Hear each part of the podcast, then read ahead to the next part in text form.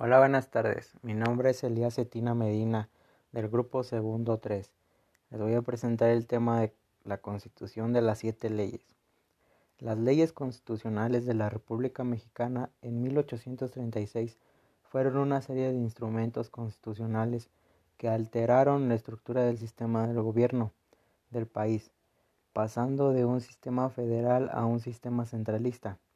Si bien fueron promovidas por Santa Ana que con licencia en el cargo de presidente de México, intrigaba desde su hacienda Manga de Clavo en Veracruz. Las leyes fueron promulgadas por el presidente interino José Justo Corro el 30 de diciembre de 1836. Estas medidas de corte centralista ocasionaron la declaración de independencia de Texas, la de Tamaulipas, la de Yucatán. A pesar de la tendencia conservadora, las leyes completaban la división de poderes. Con base en las siete leyes, se estableció un cuarto poder, el Supremo Poder Conservador, el cual fue integrado por cinco ciudadanos. Estos deberían haber desempeñado la presidencia, vicepresidencia o bien haber sido senadores, diputados, secretarios de despacho o ministros de la Corte. Este cuarto poder tenía la facultad de regular las acciones de los otros poderes legislativos, ejecutivos y judiciales, bajo el argumento de que sus integrantes tenían la capacidad de interpretar, interpretar la voluntad de la nación. La implementación de las siete leyes.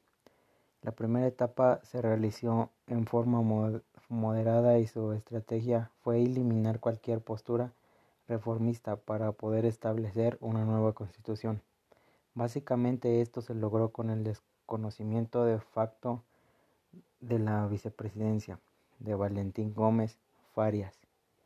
La segunda etapa fue convertir el Congreso ordinario en un Congreso constituyente y de esta forma se fincaron las bases de reorganización de la nación mexicana el sistema federalista fue sustituido por un sistema centralista. La tercera etapa fue elaborada y sancionar una nueva constitución. El 23 de octubre de 1835 se aprobaron las bases de reorganización de la nación mexicana. Se dio fin al sistema federal y se estableció un sistema centralista provisional el 30 de diciembre de 1836 se expandieron las siete leyes constitucionales que reformaron la Constitución. Las leyes secundarias se aprobaron el 24 de mayo de 1837. Tuvieron vigencia durante los poderíos presidenciales de Anastasio Bustamante, del 19 de abril de 1837 al 18 de marzo de 1839 de Antonio López de Santana del 20 de marzo de 1839 al 10 de julio de 1839 de Nicolás Bravo, del 11 al 17 de julio de 1839 y de Anastasio Bustamante del 18 de julio de 1839 al 22 de septiembre de 1841.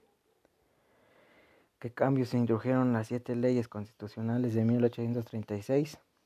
Las bases y las leyes constitucionales de la República Mexicana, conocida también como las siete leyes promulgadas en 1836, conservaron la división de los poderes nacionales en ejecutivismo, legislativismo y judicial, pero transformaron los estados federados en departamentos subordinados al gobierno central.